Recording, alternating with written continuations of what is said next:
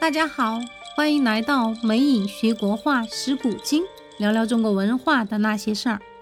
今天来聊聊古代少有的艺术型皇帝宋徽宗赵佶。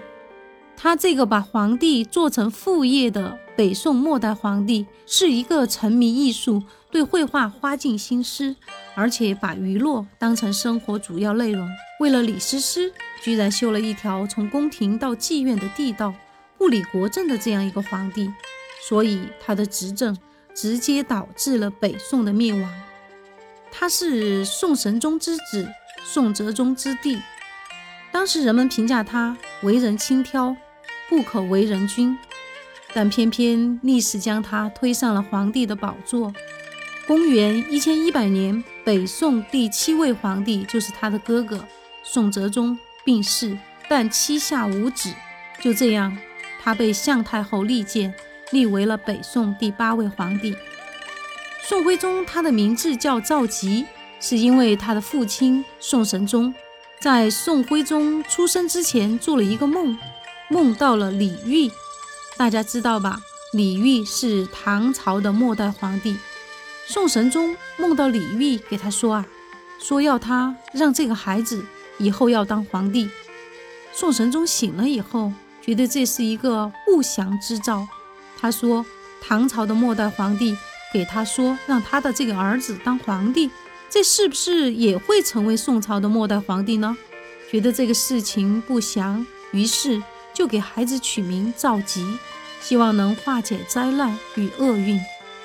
但是啊，没想到这个事还真的就很神奇，赵佶还真就成了北宋的末代皇帝，与他的儿子赵桓。宋钦宗同为北宋的亡国之君，而且是历史上最悲惨的亡国之君之一。宋徽宗才华风流，不亚于李后主，书法、绘画、诗词皆精通，而且还是景观园林设计师。更难想到的是，他还是道教教主，最后惨死于异国，死无全尸。他的妻女全部惨遭敌人蹂躏，他前半生享尽荣华富贵，后半生凄惨潦倒。他就是一代青楼天子宋徽宗赵佶。要不是因为他在艺术上的造诣，真的不想提到他这样一个昏庸无能、没有气节的皇帝。因为说到宋徽宗，不得不让人想到靖康之耻。靖康之耻给当时的人民带来了深重的灾难，是宋王朝的百年国耻，也是汉民族历史上的一场重大浩劫。靖康之耻，也许很多人听说过，但却很少有人知道，在这段历史上究竟发生了怎样的故事。故事发生在北宋末年，当时宋徽宗统治的北宋朝廷政治腐败、无能、昏庸。重用奸臣，重文轻武，做事没有谋略，人无远虑，必有近忧啊！完全没有认真分析当时的三国鼎立、相互制约这其中的利弊。宋徽宗统治的北宋朝廷，当时想乘辽国衰亡之际收回失地，与金国签订盟约，三国鼎立的局势顷然间发生了剧烈的变化。公元一千一百二十五年，金国与宋朝一起出兵攻打辽国。宋朝主要攻打辽国的南京。宋朝在这次战争当中，共计派出了十多万将士，却连辽国的城门都没攻破。无奈之下，金兵只好分兵支援北宋，这才拿下了南京。此战役结束以后。金国也彻底看清了自己的盟友北宋的真正实力，在辽国被金国瓜分殆尽以后，金国就把目标放在了如绵羊一般的北宋身上。此时的北宋尚且还在庆祝收回实地，仍然不知道自己即将大祸临头。和北宋结盟，摆平了辽国之后，金国转过头来就向北宋发起了猛烈的进攻。一路上几乎是顺畅无阻，轻而易举的就攻打到了北宋的首都汴京。向来重文轻武的北宋朝廷哪里会是金人的对手？在缺乏雄厚的军事实力之下，宋徽宗只能向金人进贡，每年缴纳税币，所有金银很快交空，就将妇女与嫔妃按等级折成金额上贡给金人抵债。金人完全把北宋朝廷当成绵羊一般任意宰割。靖康元年，也就是公元一千一百二十六年，眼看金兵兵临城下，宋徽宗也开始甩锅。人们都经常说的一句话：“坑爹”，他是坑儿子。受李纲之言，把皇位禅让给太子赵桓，称为宋钦宗。宋钦宗上位以后，也是不思进取，只图安稳。靖康二年，也就是一千一百二十七年三月，徽钦二帝被金人掳去。除徽钦二帝之外，还有大量赵氏皇族、后宫妃嫔与贵卿、朝臣等，共三千余人北上金国。东京城中公司积蓄为之一空，而且徽钦二帝在金国受到被脱光衣服趴地下给金国行千阳礼之大辱。靖康之变导致北宋灭亡，对于当时的宋人来说，皇帝被辱，自己的子女被虐待，是国仇家恨。所以岳飞数次北上迎击金兵，目的就是想迎回二帝，洗刷耻辱。结果却被别有用心的人诬陷所害。所以，每当我们提到靖康之耻，就会想到岳飞写下的《满江红》，其中的名句。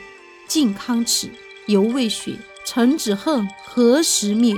从诗中，我们就能感受到岳飞对于自己君王受辱而不能报仇的痛恨。简单的了解了靖康之耻，我们应该深感痛心。一个国家，一个朝廷，在面对敌人的侵犯之时，想到的不是如何保家卫国，而是如何赔款求饶，甚至是献出了自己的女人。这样的懦夫行为，只能让对手、让敌人更加变本加厉。落后与懦弱就要挨打，无论是古代还是现代，都是不变的道理。但是，全靠有这个但是，否则今天不会聊这个宋徽宗。但是，宋徽宗在艺术上的造诣极高，可以说是前无古人后无来者。他的艺术体现在哪些方面呢？首先看他在政治方面，他创造了宣和画院，培养了一大批我们大家都耳熟能详的大画家，比如王希孟、张择端、李唐、崔白，这些都是大家很熟悉的。像王希孟，他的代表作就是大家应该都知道的《千里江山图》；张择端的代表作大家应该就更熟悉了，那就是《清明上河图》。李唐像他的《万壑松风图》《清溪鱼影图》，崔白的《双喜图》等等。宋徽宗他还利用在政治上的便利，编撰了《宣和书谱》《宣和画谱》《宣和博古图》这些书啊，直到现在也是非常重要的画理画论。同时，它也是美术史研究的珍贵史籍。另外，他在书法上还自创一种书法字体。被后人称之为瘦金体。他对绘画的爱好十分真挚。他利用皇权推动绘画，是大宋皇家美术学院的院长，使宋代的绘画艺术有了空前发展。在绘画上，他最著名的就是他的花鸟画。他对后世美术创作的影响力也几乎存在于他的花鸟画当中。今天我们的封面就是宋徽宗最有名的花鸟画。这幅作品的画面简洁，仅仅会有两枝花，一只鸟侧身栖于枝头，既没有复杂的场景，也没有刻意通过取巧的构图来引人注意，反而以现实自然的场景式取景来表现鸟与花的生动神采及自然姿态，能看得出来，宋徽宗造极画花鸟有绝招，难怪张大千说花鸟宋朝最好。另外，大家注意，今天封面这幅宋徽宗的花鸟画的右上方最后一个字是宋徽宗赵佶的落款，古时也叫画押、签名，是由两横加一个倒挂的钩组成的。其实这三笔写出的是四个字，那就是“天下一人”。当时他就是天下一人，到了现在他还是天下一人。以“天下一人”的亚书署款是宋徽宗的首创。宋徽宗赵佶当时作为皇帝，位高权重，无人能及，是谓之天下一人。而对绘画的热爱和具体实践，则向各个朝代证明了他在绘画界的地位是。真正的天下一人，大家都说，这作为皇帝沉迷艺术不理朝政，这样好吗？就有人开玩笑说，其实他本不该当皇帝，只怪他有个当皇帝的爹。他的画作的特点就是他要求的，他自己说的那句话：有气韵而无形式，则胜于文；有形式而无神势，则华而不实。就是说，所谓的写生，不仅仅是要求有一个正确的形体，而且还必须要有活泼的精神。赵佶在实践创作当中，一直是格外要求形神兼备的。像放在本期简介里的宋徽宗的五色鹦鹉图，它的五色象征着天地玄黄，杏花则寓意着道教中的仙草，凡道家修炼之地，必种植有杏花。这就完全反映了宋徽宗内心对盛世祥瑞的向往之情及面对朝廷内外压力的无力之感。这也是文人画的特点，要有神，要抒发自己的内心。今天在本栏目的简介里还放了数张赵佶的代表画作，大家可以慢慢欣赏。今天的节目暂时就到这里了，感谢大家的聆听。期待我们下一期节目再见，欢迎互动留言哦。